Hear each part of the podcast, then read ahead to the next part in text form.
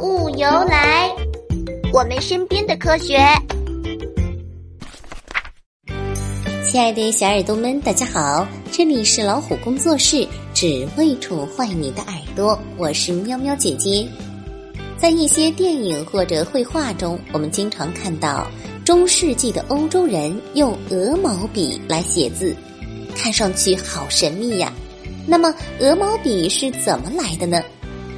原来，欧洲人最早使用的是芦苇制成的笔，但是芦苇笔比较粗硬，常常划破书写的纸，为此人们很是烦恼。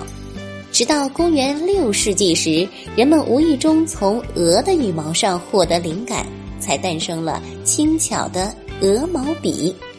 现在就让我们一起看看神秘的鹅毛笔是怎么制成的吧。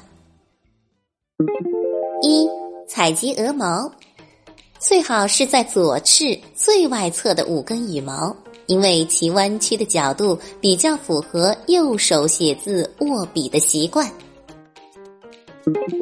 二，把鹅毛放到蒸笼上蒸，去掉油脂，然后晾干。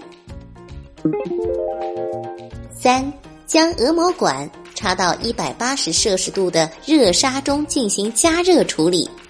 再让其自然冷却。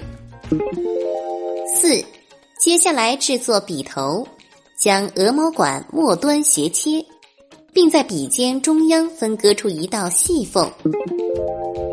五，在笔端两侧的一半位置，均匀的削去一部分，形成尖尖的笔尖。六，最后将尖端磨平，就可以蘸墨水写字了。好啦，鹅毛笔就是这样制成的。你还使用过哪些奇特的笔呢？那么，更多关于笔的秘密啊，大家可以到北京理工大学出版社出版的《身边的科学万物由来》这套书中去看一看。欢迎大家订阅微信公众号“老虎小助手”，进入右下角的会员中心，收听本专辑的完整音频以及超过一万个中英文有声资源哟。我们下期节目再会。